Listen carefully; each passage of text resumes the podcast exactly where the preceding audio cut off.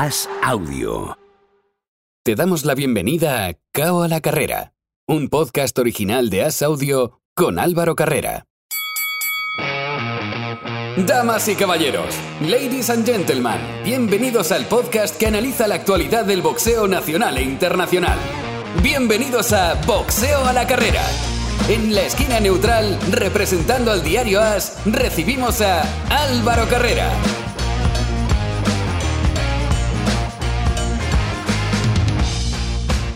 Hola, ¿qué tal amigos? Bienvenidos a este primer asalto de Cao a la carrera, bienvenidos al tiempo para el noble arte. Hay muchas cosas que analizar en este fin de semana y para hacerlo ya recibimos desde Madrid, patrocinado por Brab, a Óscar Zardaín. Hola Óscar, ¿qué tal? Hola, ¿qué tal? Buenos días Álvaro. Qué día tan intenso el del viernes en Bilbao y qué sorpresa más grande lo del final, ¿no? Porque era una pelea ajustada. Yo veía un empate, me salían de las cartulinas, pero pensaba, sinceramente, que siendo Kerman, siendo un Bilbao, mmm, y se iban a decantar hacia él. Y no, se decantaron hacia Melcaf y, Kerman que suma un tropiezo, pues que le corta de raíz todas las aspiraciones que tenía ahora mismo. Y además sufre un tropiezo de una manera un poco mmm, no inesperada, porque podíamos pensar que quizá una guerra se pudiera al suelo y, eh, tanto uno como otro y acabar antes del límite. Y al final fue una pelea que fue a los puntos, muy estratégica por las dos partes.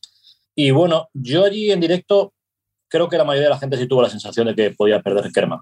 Yo sé que la, gente que lo ha visto por televisión, muchos pesan que ha sido igualado, fue igualado, pero, pero yo quizás sí me puedo decantar en un momento dado un asalto, por, por un más por, por Metcalf, aunque creo que el empate hubiera estado perfecto, también te digo.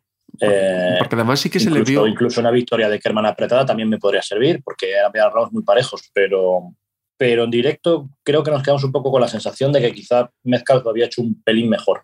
Lo que sí que se le vio fue un Kerman más cerebral, menos impulsivo y sobre todo me parece a mí muy importante que supo agarrarse cuando vio que estaba en peligro, eh, que era algo que le había faltado. Por ejemplo, contra Vanessian en la primera pelea va al tú por tú y no se agarra. Y aquí sí que metía el hombro, eh, se agarraba cuando veía que se quedaba ahí un poco en tierra de nadie y podía recibir golpes, pero no sé qué, qué le faltó, qué, qué le visteis en directo que faltó, quizá un poquito de, de, combinar más acciones, acciones más largas, porque sí que es que con el jab sí se llevó, sí conectó golpes. Ahora, Metcalf tenía un poquito más de envergadura y con el jab también le trabajó muy bien a la contra. Sí, es que Metcalf era, yo no lo había visto nunca en persona, pero yo me lo suponía y, y no me, las expectativas no me fallaron. Es muy grande, o sea, es un peso super welter que es más bien un peso medio grande. ¿eh? Es un tipo muy grande que rehidrató mucho peso y eso le dificultó mucho, mucho a Kerman, yo creo. Eh, también Metcalf salió con un estilo que no, no parecía a él, ¿no? dando boxeando hacia atrás. ¿Y qué le pudo fallar a Kerman? Pues no lo sé decir. Eh, la verdad que eh, Metcalf no quiso pararse a, a la intercambio en ningún momento y ahí fue donde sacó ventaja.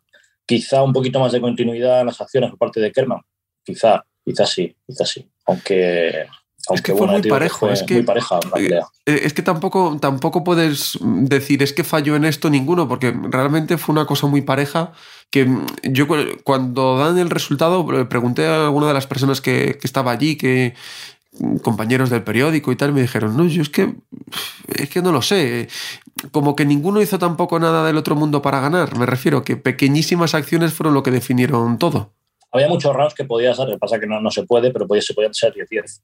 Entonces, eh, lo que dices tú, sorprende un poquillo quizá que, que en Bilbao y en casa se le hayan dado a, a, al estado de fuera, pero, pero bueno, que sí que creo que por lo general el público se quedó un poquito con la sensación de que Mezcals había hecho un pelín más. Creo, es mi, es mi percibir de, de lo que era la grada y demás. Además, me sorprendió que Kerman rápidamente le aplaudió, o sea, como que él también tenía quizá esa sensación, o simplemente porque le salió así, que sabemos que Kerman es muy, muy deportivo y muy, y muy natural para, para esas cosas, para asimilar una cosa u otra, y se le vio así. Ahora, obviamente, él ha dicho que va a volver más fuerte, toca rehacer el camino. Yo sí que digo que yo sí que le noté ciertas mejoras en, en defensa, que era lo que, pues lo que más demandaba, ¿no? Pero al final la pegada la, la tiene innata toca rehacer el camino. Tiene 30 años, tiene tiempo para ello y sobre todo tiene el apoyo de, de Matchroom de momento, que creo que eso es, es, también importante. Sí, hombre, está claro, sigue siendo el boxador más popular que hay en España, por, por mucho que, haya sufrido esta derrota o, o, que quizá haya bajado el número de venta de entradas, que se comentaba también, pero sigue siendo el boxeador con más tirón, el más carismático. Y eso es muy importante a la hora de poder volver eh, con, con, fuerza, con una buena pelea la siguiente. Y yo creo que no, no a haber mayor problema. Lo que pasa que, bueno, ya la verdad que es que después de haber sido campeón de Europa eh, en dos pesos y ahora en el Super Welter, eh, lo siguiente ya te esperas un mundial, pero claro, para llegar a un mundial tienes que pasar estas, estos, estos exámenes que a veces pues suspendes y ya está, no, pasa nada. Eh, él va a seguir ahí en la, en la, línea de hacer grandes combates a nivel europeo. Con, con Matchroom se pueden cobrar algunas bolsas por, por, por, fuerte, por suerte en España y, y, por, fortuna, ¿no? que ya, ya era hora. Y bueno, yo, yo confío en que todavía le quede carrete a Kerman. Y otra cosa que comentabas, el tema del público. Hubo más o menos unos 4.000 espectadores. Yo también destacaría en que ha habido menos en el día y la hora. Es que no deja de ser un día laborable y la velada empieza a las seis y media de la tarde.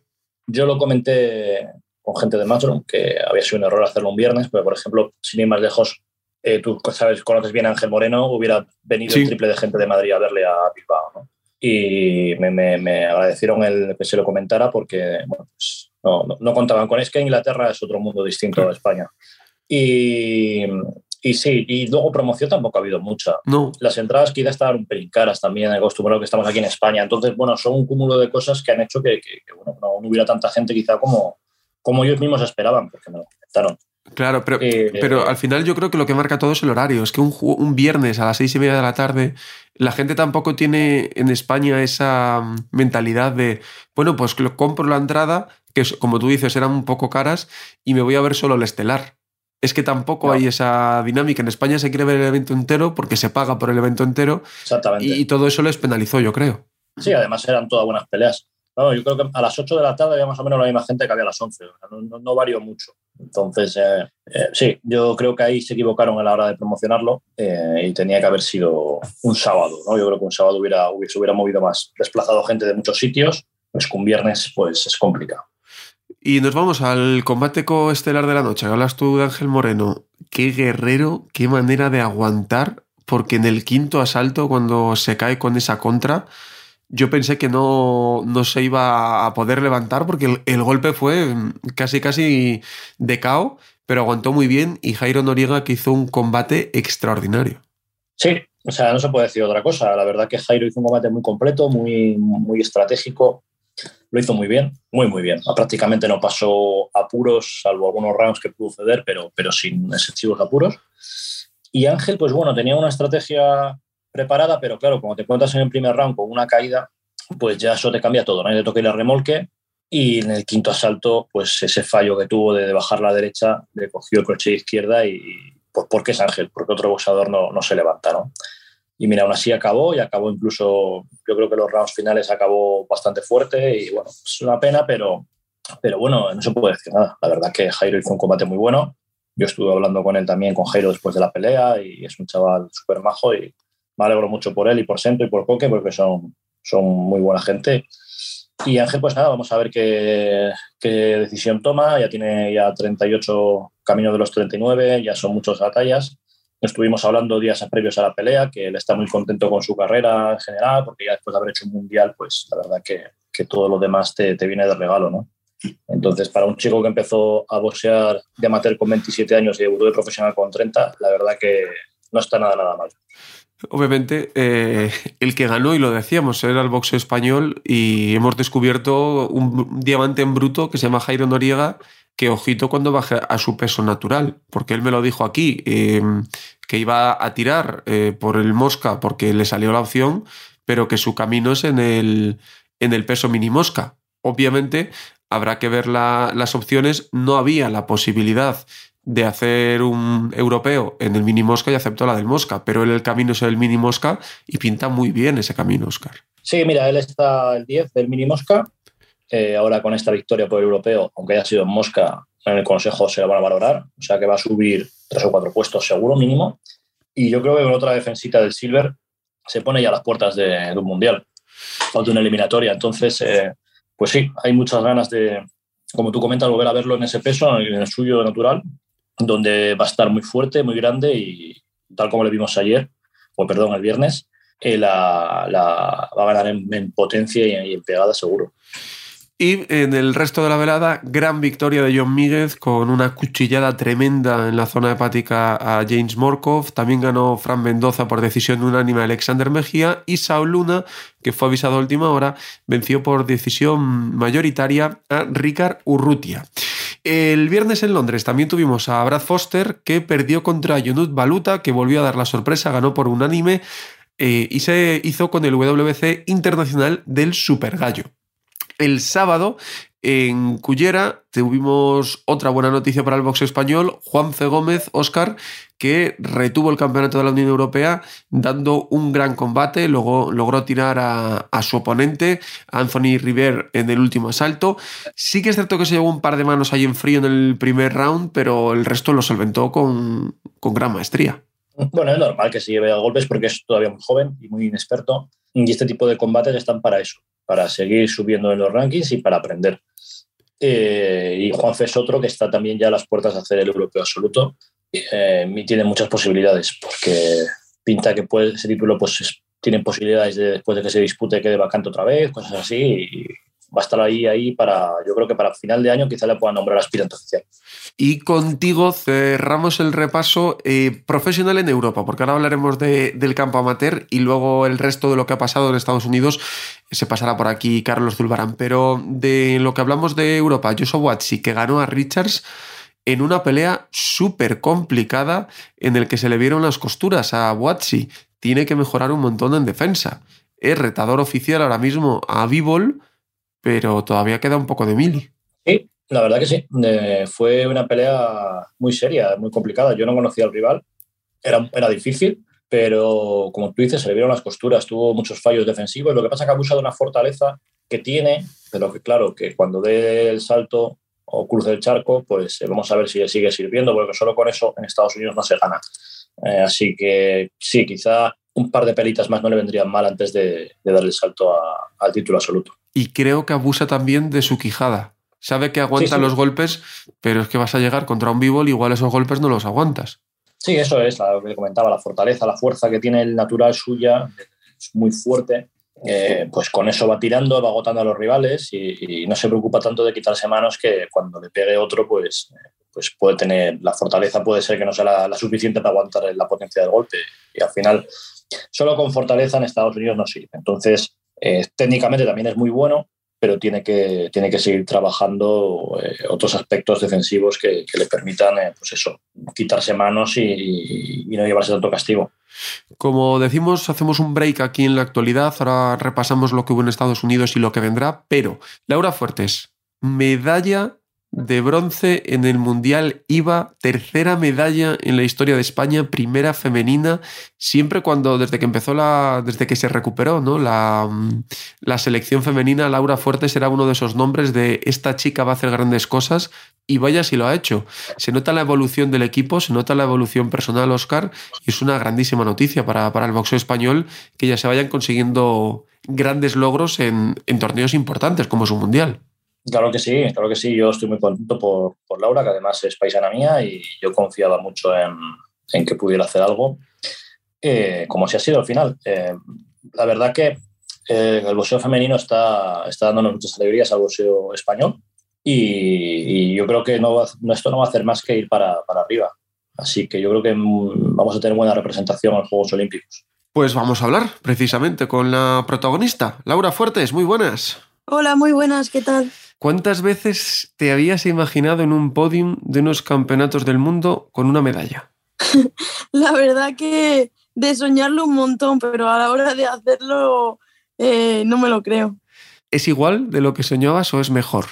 Es mejor todavía. Al final, bueno, es que me subí al podium que no tenía ni que fingir la sonrisa para la foto ni nada. O sea, yo me subí ya con una sonrisa de oreja a oreja y súper contenta.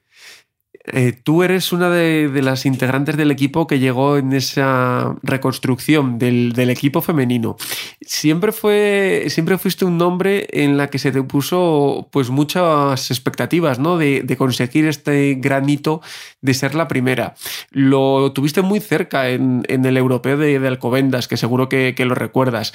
Luego sí que es cierto que vinieron unos resultados que no, no fueron tan buenos como seguramente esperabas.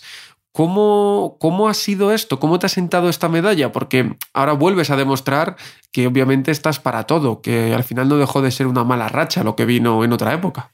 Eh, sí, la verdad que, bueno, desde el principio la federación eh, ha confiado en mí y ha apostado por mí y la verdad que, lo agradezco mucho porque al final han apostado por, algo que, que, podía ser, como bien, como bien ha salido con el resultado. Y bueno, esto era cuestión de, trabajo, trabajo, trabajo, sacrificio y el resultado pues llega después de, tanto tiempo, de tanto sacrificio porque hay que ser constantes y como tú bien dices, hay temporadas que no, que no son buenas, eh, tanto por bueno, problemas personales, eh, lesiones o lo que sea, hay, temporadas que no son buenas pero bueno, eh, esto es solo aprendizaje y con tanto sacrificio al final llega un momento que, que, te lo tienen que devolver y te tiene que llegar el, el resultado. Así que aquí está y no puedo estar más contento obviamente tú eres la, cara visible de, tus compañeras, porque tú eres la, que has conseguido la medalla, pero eh, viendo el cómputo general del torneo, nunca España había conseguido tantas victorias en un mundial femenino. Este año se ha hecho, muchas de tus compañeras han logrado pasar de ronda y han quedado ahí, ahí, a puntito de, de pelear por las medallas. Desde fuera, el incremento que se ve de nivel que tenéis todas es absolutamente increíble y en cada torneo se ve más. ¿Cómo os veis vosotras desde dentro? Porque siempre se dijo que vuestro ciclo era el de 2024 y yo creo que un par por lo menos estaréis en los Juegos de, París. Pues yo espero que, sí que estemos en los Juegos de París. Creo que, el equipo eh, estamos en un buen momento. Como bien decía todo el mundo que nuestro ciclo era este, creo que lo estamos demostrando. Estamos siendo, eh, bueno, pues ya no solo hacer buen papel en, los torneos internacionales, sino que estamos eh, llevándonos el oro incluso. Y la verdad que, que, aparte de, estar creciendo como boxeadoras, creo que somos un grupo muy unido y que nos apoyamos mucho. Y al final es lo que tú dices, yo soy la cara visible, pero, pero el resultado es de todas. Y esto, lógicamente, no podría conseguirlo sin ellas, porque al final entrenamos juntas, convivimos juntas, vamos a los torneos y, te dan también ese plus de energía que, necesitas cuando, cuando estás en los combates porque eh, éramos cinco y se escuchaba en, todo el pabellón los ánimos que nos dábamos unas a otras. Lo que más, o sea, lo que mejor habla de tu nivel, yo creo, Laura, es que el combate de cuartos de final, cuando pasas a semifinales, que estamos hablando de palabras mayores, lo ganas con una solvencia enorme.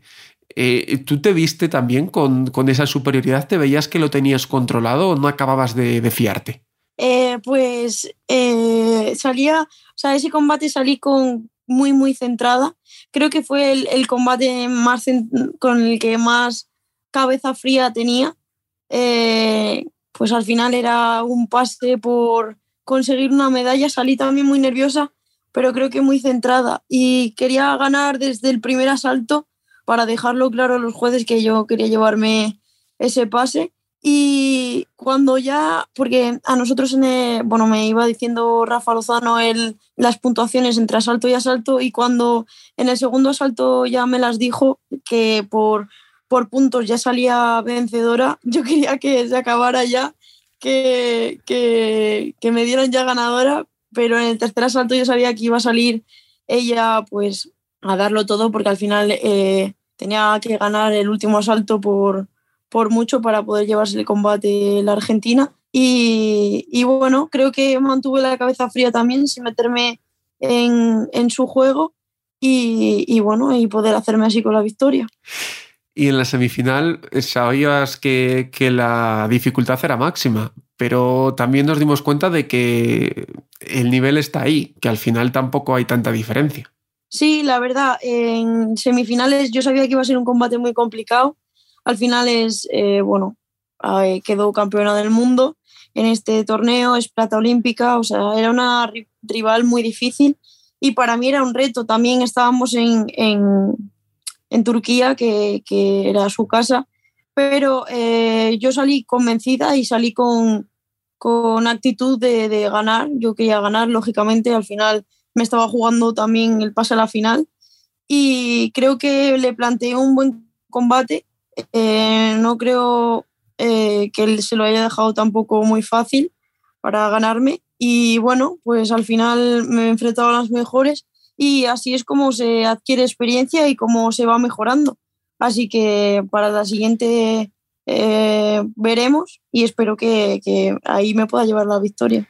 Y ahora, vacaciones y cuál es el siguiente objetivo que os ponéis o no hay tiempo para vacaciones. Eh, pues no hay mucho tiempo para vacaciones, la verdad. Estamos ahora eh, en casa, pero tenemos que, que hacer un descanso activo porque tenemos una concentración ahora en Italia para preparar, un, eh, para preparar los Juegos del Mediterráneo, que va a ser la, la última competición de, de, esta temporada. Así que tenemos muchas ganas. Es la primera vez que, que hay boxeo femenino en los Juegos del Mediterráneo y vamos a, a darlo todo también aquí para, para, poner el boxeo femenino donde se merece y hacer un poco más de historia si, si se puede. Qué motivación, ¿no, Laura? Porque la primera medalla femenina en la historia de, España en un mundial, la tercera del cómputo general, ahora debutáis en unos Juegos del, Mediterráneo, como, como nos dices, y sobre todo tenéis una actividad que cuando empezasteis veíais que podía ser posible, pero igual se veía lejos.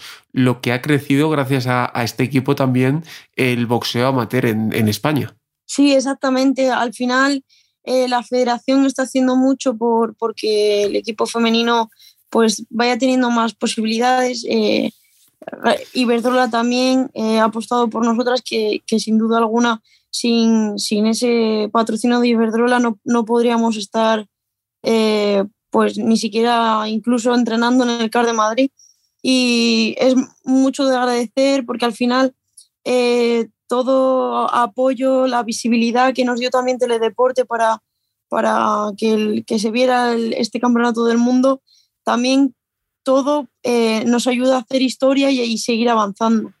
Entonces, eh, ¿cómo no tener motivación si nos están ayudando para conseguirlo y estamos consiguiendo cosas con, los, con, con lo que nos están dando? Pues Laura, lo decías tú además, salir en teledeporte ganando una medalla, casi nada también el hito que, que te puedes apuntar en, en, la agenda de haber logrado otro más para el boxeo español. Disfruta mucho de esa medalla que te lo has ganado. Muchas gracias, Laura. Muchísimas gracias, Álvaro. Un saludo.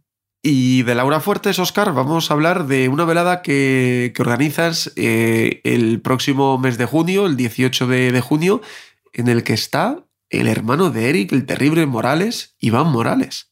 Sí, la verdad que es curioso eh, tener a un boxeador así por aquí, por España. Además viene con, con la intención de quedarse aquí y conseguir buenos combates eh, en Europa. Ese es el plan que llevamos. Eh, este es un primer combate de, bueno, de presentación para también empezar a, coordinarse con su nueva esquina, que va a ser Tinin. Y bueno, va a tener un rival sencillo, van a ser seis asaltos de rodaje con la idea, como te digo, de enseguida ya estar disputando algún título o alguna pelea importante en Reino Unido o donde sea. Incluso hemos hablado de mirar la posibilidad de ir a Asia, a Japón, sí. Pues Oscar, hasta aquí te liamos hoy, te dejamos ya libre y ahora nos vamos con, con Iván. Así que muchas gracias, Oscar. Nada, gracias a ti. Un abrazo. Y, y hablábamos con Oscar de Iván Morales, quien ya está con nosotros. Iván Morales, muy buenas. Buenas, Álvaro. Estoy nervioso. Tengo ganas de, de verte ya en España.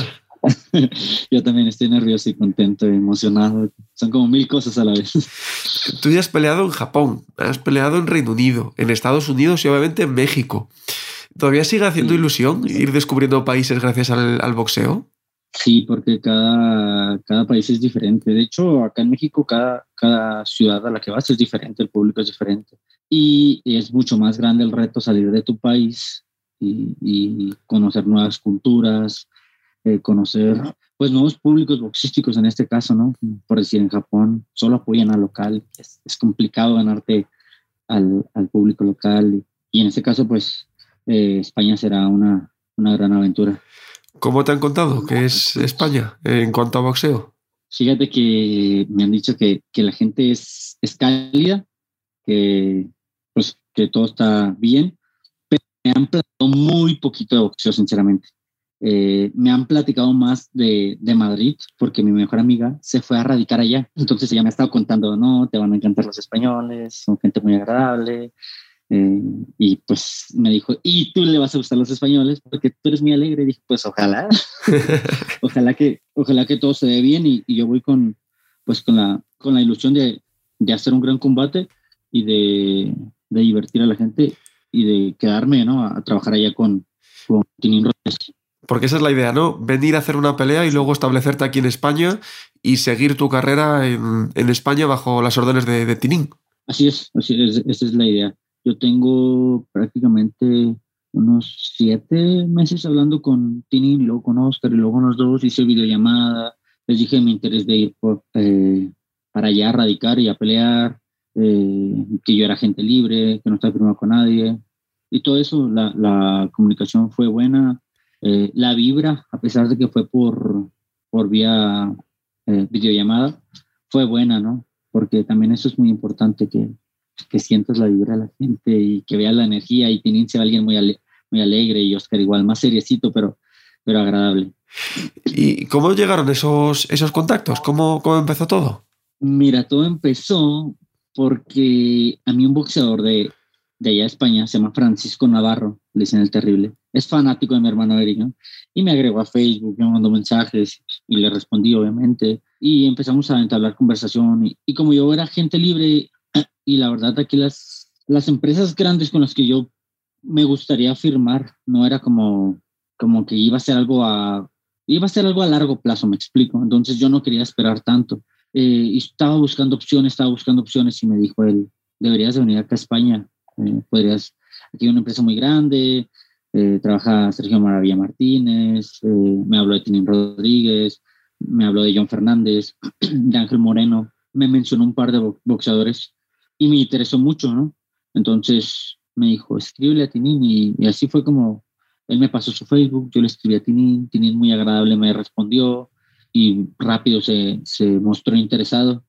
Y pues la verdad también me hizo mucha ilusión, me, me puse contento.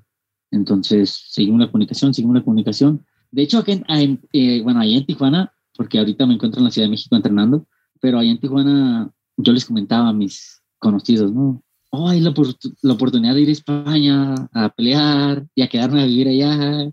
Al principio estaban todos emocionados y ya después como que ya no me creían porque pasó demasiado tiempo. Te digo, esto fue el primer contacto fue hace ocho o siete meses. Entonces ya por fin, ya por fin ya va a ser una realidad y yo estoy muy, muy contento.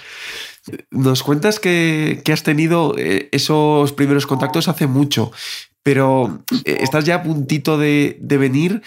¿Cuánto de difícil es en México labrarse una carrera? Porque nos hablabas también de que no es fácil eh, entrar en algunas empresas. ¿Cuánto de difícil es ser profesional en, en México? Eh, mira, sinceramente creo que es un poco más fácil en México porque está muy arraigado el, el, deporte del boxeo. A lo que me han comentado es un poco menos arraigado el boxeo allá en, en España, pero pues yo sinceramente no, no, no solo veo el tema deportivo, porque al final del día eh, la carrera deportiva son 20, 15 años y siempre tiene que haber un después, ¿no? Entonces yo en lo personal, pues veo lo deportivo y veo lo humano. Entonces el, el ir y conocer otra cultura, aprender, crecer como persona es muy interesante para mí, aunque es complicado porque yo tengo hijos acá en México y, y es complicado dejarlos. Y me, me nombrabas a, a, tu hermano. Eh, en México pesa mucho también el apellido cuando vas a pelear por, por el país, que todos te señalen como el hermano del terrible Morales. sí, sí, pesa demasiado. Eh, y yo la verdad soy un, un, muchacho que siempre me gusta buscar por mi lado, ¿sabes? A mí no, no, no me... Entiendo que siempre va a haber comparaciones, pero sí llega un momento en el que, en que es incómodo porque pues la gente, mucho, no todos, ¿verdad? Pero mucha gente va con la idea de, de ver a un terrible Morales y es, no es el terrible Morales, es su hermano menor, yo soy zurdo, él es derecho, él es mucho más técnico, eh, cosas así, ¿no? No sé, te podría hacer eh, ejemplos de otros deportes, ¿no? Al final del día, pues, no sé, en el fútbol, ustedes que tienen allá en Madrid a Eden Hazard, es un futbolista bueno, ¿no? Y si vas a ver a su hermano que juega en el Borussia Dortmund, pues es diferente, pero también es bueno y es divertido y no hay por qué compararlos, hay que disfrutar. Y yo en lo personal, pues sí me gusta buscarle por mi lado, andar por mi lado, porque para evitar ese tema de las comparaciones, ¿sabes? Entiendo perfectamente que, que siempre van a existir, pero bueno, al final del día yo trato de, de ver el lado optimista, ¿no? No me estamos comparando con cualquier persona, sino con una leyenda del boxeo y que es también padre. Y al final tú tienes ya 38 peleas como profesional, o sea que ya el San Benito de hermano de, tú ya te has labrado un nombre, has disputado campeonatos del mundo, ya tienes un nombre del boxeo, ¿no? Que, que al final también eso es importante destacar, que ya te has labrado un gran camino y todo lo que queda por delante, porque todavía pese a tener 38 peleas, tienes 30 años, o sea que todavía te quedan muchos tiros por dar. Así es, sí, la verdad, pues sí, a lo largo de, de mi carrera ha sido complicada, al, sube, al, altas y bajas. Eh, mis hermanos me han apoyado, tanto Eric como Diego, los dos fueron campeones del mundo. Entonces, me he hecho mi nombre, como dices, ¿no? me tocó ir al Reino Unido al Campeonato del Mundo, eh, a Japón con un ex campeón mundial, en Estados Unidos. Allá me tocó las dos veces perder decisión, ¿no? Con el campeón mundial y con, eh, con el japonés. Y en Estados Unidos me tocó, me fue bien. Las cuatro veces que peleé, que me tocó pelear, allá todas las gané. Entonces me he hecho mi nombre poco a poco. Y, y el día de hoy estoy con la ilusión de, de ir a Madrid, dejar una buena impresión y, y, de ganar. 18 de junio es ese combate aquí en Madrid. ¿Cuál es el objetivo que te marcas a corto plazo? Una vez obviamente llegues, salgas a pelea bien, empieces a entrenar ya aquí en España, ¿cuál es el objetivo que os estáis marcando, que tenéis en la cabeza? Pues a mí me gustaría, por el récord que tengo, entiendo que, ya las peleas son y, son, las, y las que quiero, pues son peleas buenas, ¿no? Con, en el Reino Unido hay muchos boxeadores clasificados del mundo con los que me gustaría pelear. Entonces, pues es algo que he hablado con, con Oscar y, y tengo el, pues la convicción y, y, la confianza de que, de que puedo hacer bien las cosas allá y, y, dar buenas peleas y sacar buenos resultados, que al final del día uno siempre va a ganar. ¿Contra quién te gustaría pelear? ¿Quién es el combate soñado que tienes ahora mismo en la cabeza? Mira, sinceramente no, no, no soy mucho de, de nombre, de, de, pensar en un, en un nombre. A mí me interesan los títulos. Eh, a mí me gustaría ser, mi sueño y mi meta es ser campeón mundial, ¿no? Entonces, la meta es bajar a, las 122 libras o quedarme en las 126 y pelear por el título del mundo. Eh, el organismo que sea AMB, eh, OMB, la FIB o, o, el Consejo Mundial de Boxeo, el organismo que sea, es, pero lo importante es ser campeón mundial, esta es la meta. Pues Iván, que vaya muy bien esta nueva etapa en España. Nos vemos muy pronto en los rings ya españoles, en el ring de Madrid el próximo 18 de junio. Muchas gracias por tu tiempo. Muchas gracias Álvaro y pues invitar a toda la gente a que disfruten la pelea y que sigan apoyando mi carrera, por favor. Como nos contaba, en la Ciudad de México estaba Iván Morales y en la Ciudad de México también está nuestro colaborador habitual, Carlos Zulbarán. Hola Carlos, ¿qué tal? ¿Qué tal? Saludos a todos. Hoy lo hemos tenido menos tiempo porque lo hemos tenido en una cosa importante y es que Canelo Álvarez, voy a romper un poco el esquema porque teníamos que repasar un combate, ahora lo repasamos, pero Canelo Álvarez este lunes dijo que va a ser el siguiente Gennady Golovkin y va a ser en septiembre, que se hará oficial en breve, pero bueno, si ya lo ha dicho Canelo, ya es. Y que quiere a Bivol, eso es lo más importante, ¿no? Que primero Golovkin y luego ya se verá, pero que no se olvida de Dimitri Bivol. Sí, es, creo que es eh, uno de los anuncios más sensatos que ha, que ha hecho Canelo, que ha hecho Canelo Álvarez después de, la pelea contra, contra Bivol. Y pues ya imaginarás, acá las redes sociales también explotaron, sobre todo porque eh, los haters de Canelo pues son, eh, solo conocen a Gennady Golovkin, ¿no? Entonces luego, luego viene a la mente esas dos peleas, que si las robó, si no las robó, eh, infinidad de cosas, pero me parece que, que, el mundo del boxeo pueda haber un Canelo Golovkin 3 es, es muy bueno y sobre todo también para la confianza de Canelo. Yo creo que no tendrá mayor problema y esto le volverá a dar ese impulso que, que necesita para, para lo que decías ya es que a priori es una pelea fácil para él. y yo creo que eso le, le, le hará recuperar mucho crédito del que pudo perder contra Bivol todo puede pasar y, puede incluso perder, obviamente esto es boxeo, pero a priori es el mejor camino para volver a, labrarse esa vitola de intocable, ¿no? Sí, por supuesto, además tiene como todo, todo puesto en el camino, ¿no? Más asentado en la 168, Golovkin va a tener que subir, aunque se vio bien contra, contra eh, Murata, pues el, japonés obviamente no es, no es Canelo, ¿no? Y, y si Canelo tuvo la fortuna o o, lo hizo bien en las dos primeras peleas. Me parece que en esta tercera va, a hacer lo mismo y, por la edad de Golovkin me parece que, que puede irse ahora sí a la lona. Y obviamente esto afecta a más personas. Y es que otro de los nombres que sonaba era el de David el Banderita Roja Benavidez, que peleó el pasado fin de semana. Ahora sí cerramos el repaso del fin de semana y noqueó en tres asaltos a David Lemieux. Ganó muy fácil. Yo cuando vi a Lemieux en el pesaje no estaba nada marcado, iba incluso un poquito gordo, con, todos los respetos. Eh, no, no, estaba bien Lemie y Benavidez, que sí que estaba muy bien, no tuvo piedad. Victoria fácil podía ser otro de los futuribles y quién sabe si, si en el futuro lo puede ser, porque de momento su candidatura sigue ahí, campeón interino del Consejo en el peso supermedio. Sabemos que Canelo es campeón de los cuatro organismos en el supermedio, por tanto, ¿por qué no? Esperemos a ver qué, qué sucede.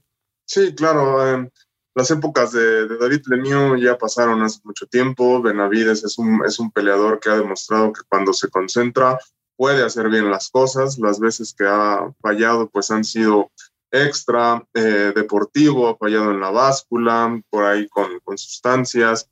En fin, me parece que esta pelea también contra Benavides de 168 las queremos ver todo.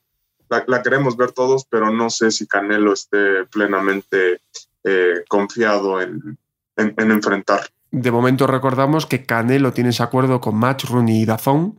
Eh, y Benavidez es de Premier Boxing. Canelo tiene tres peleas firmadas, la otra sería en diciembre, veremos a ver si en Inglaterra o dónde. Por tanto, veremos a ver qué, sucede. en el ideario más, más bonito ¿no? de Eddie quería enfrentar a Joshua Watts contra Canelo si ganaba Canelo a Bivol, pero ahora con todo roto, pues igual hace un Bivol Watsi y luego ya, ya veremos a ver qué, sucede. Eh, para cerrar el repaso y abrir el calendario brevemente todo lo que pasa cuando Floyd Mayweather hace una exhibición fuera de Estados Unidos roza el esperpento. Cuando se fue a Japón llegó tarde porque se fue de compras. Ahora, eh, iba a ser en Dubai, en el helipuerto, en el piso 200 no sé cuánto.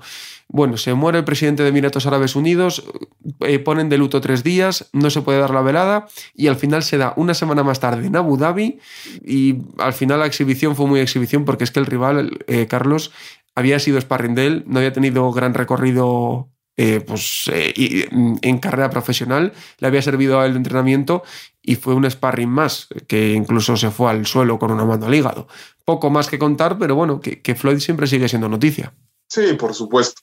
Mira, lo que haga Floyd Mayweather eh, estando dentro del boxeo, fuera del boxeo, sea la exhibición, como él la llama, siempre va a atraer las miradas y donde sea, ¿no? Porque, porque eh, Mayweather se consolidó, me parece, como uno de los mejores pugilistas y ahora está eh, recogiendo todo eso que, que sembró y más en aquellos países donde lo que sobra es dinero y a Mayweather le encanta el dinero, entonces, ¿por qué no unir estas dos, estas dos buenas combinaciones y por el simple hecho de que, de que Mayweather suba, eh, de un espectáculo de uno, dos, tres, cuatro rounds, se tome como es la exhibición y hasta ahí la gente queda bastante complacida.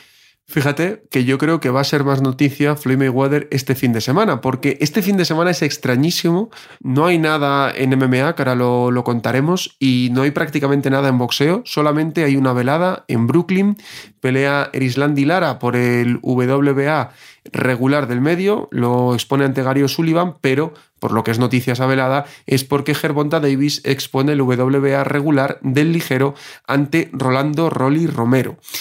Digo que va a ser noticia Mayweather porque en las últimas peleas de, de Gervonta Davis, anda que no le ha pegado turra eh, desde la esquina Mayweather a Gervonta Davis. Se dice que es la última pelea que tienen firmada, que después podría incluso Gervonta ser agente libre. O sea que hay muchas, muchas dudas sobrevolando por allí. Y aparte de todo eso, la pelea tiene mucho morbo porque Rolly Romero creo que es un buen boxeador. No ha peleado nunca contra alguien como Gervonta, pero creo que es un buen boxeador, que vamos a ver una pelea bonita. Y aparte de eso, hay que recordar que iba a ser hace seis meses. A Rolly Romero se le, se le imputó por varias violaciones, que al final ha sido absuelto. Por eso se vuelve a hacer este combate. Y eh, tenemos un, un combatazo a la vista en el que no se puede fiar Gervonta Davis. Sí, por supuesto. Me parece que, que Gervonta eh, sale como favorito, pero las condiciones de Romero y también me parece que, que, entrar como en el mismo juego de Gervonta y decir que lo va a noquear y que yo puedo y que no sé qué, y hacerse esta guerra eh, de palabras también es bueno, ¿no? Para este tipo de peleas. Es que, se ha, vendi se ha, vendido muy bien, Carlos. Es que, es que ¿Sí? lo, los dos ya lo vendieron muy bien la primera pelea y, y, es que yo tengo muchísimas ganas de ver el combate cuando a priori debería ser superior Gervonta por pegada y por calidad. Pero Romero es un buen boxador y creo que vamos a ver una bonita batalla, sobre todo si, si entra Romero al, al juego que más le gusta a Davis que el juego que más le gusta a Davis es todo lo contrario a lo que mostró, a lo que mostró Cruz. Pero claro, Cruz pegaba. Romero también. Ahí puede estar la clave de todo. Como Gervonta vea que hay, que hay peligro real, no creo que arriesgue. Sí, por supuesto. Y ahí es donde podemos ver a lo mejor una pelea que no guste tanto, ¿no? Donde, donde Gervonta trate de, de, boxear un poco más, si es que siente esa pegada. Eh, a mí me ganó Romero para, para darlo como, como favorito, aunque creo que el, el ganador va a ser este, Gervonta. Veremos a ver qué pasa. Yo creo que debería de ganar Gervonta. Creo que va a ganar antes del límite porque sí que es cierto que, que, el Pitbull Cruz creo que tiene más pegada, aunque más o menos en cuanto a rivales que tenían hasta ese momento prácticamente están así así. Quizá nazca una nueva estrella en el peso ligero, no lo sabemos. Lo descubriremos este fin de semana y lo analizaremos la próxima semana, también obviamente contigo, Carlos. Como siempre, un auténtico placer. No, al contrario, muchas gracias a ti. Un saludo a todos. Y a vosotros, a los que estáis del otro lado, gracias una semana más por seguir la actualidad del boxeo en Asaudio, en Cabo la Carrera. Ahora, como siempre, nos vamos al segundo asalto, tiempo para las artes marciales mixtas, como siempre, a la carrera. Chao, chao.